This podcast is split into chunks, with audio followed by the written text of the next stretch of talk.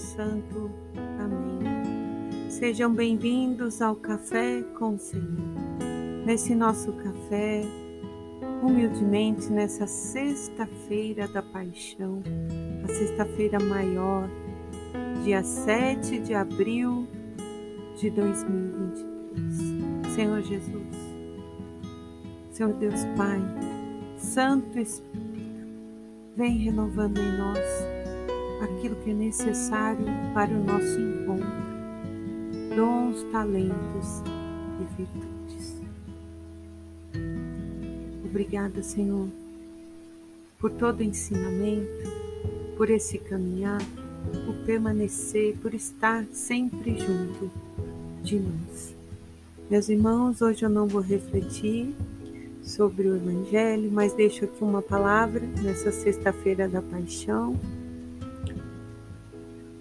para que nesse retiro, nesse encontro, nesse dia de silêncio, nós possamos fazer a experiência do jejum, da abstinência da carne. Aqueles que podem, tirem pelo menos uma refeição é um dia de estarmos mais silenciosos, estar em oração pelos que são abandonados, pelos que sofrem, pelos que estão sendo gerados com dificuldade, que possamos ver Cristo chagado, crucificado e morto em todas essas situações.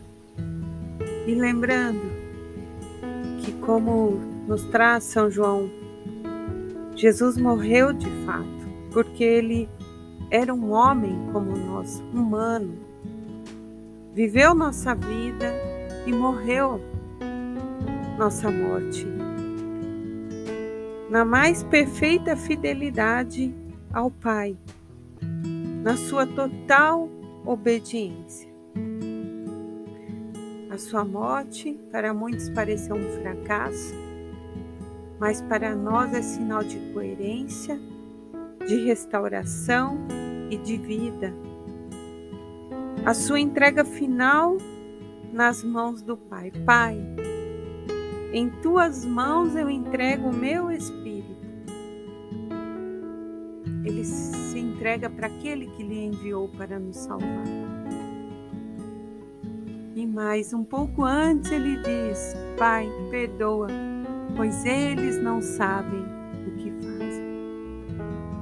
Ainda é tempo, meus irmãos, desse perdão, dessa reconciliação e de vivemos em Cristo. Se vivemos uma vida disciplinada de obediência e de entrega, nós vamos morrer, mas vamos morrer para a vida eterna. que o Senhor prepare os nossos corações para que quando chegar o nosso tempo, nós possamos ir ao seu encontro, certos de que cumprimos a missão que Ele nos deu.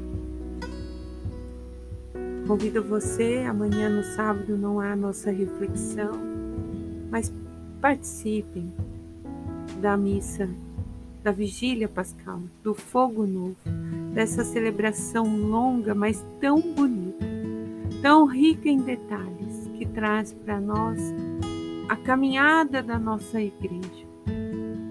E que nesse caminho nós iniciemos com a Páscoa, com a ressurreição, um novo tempo.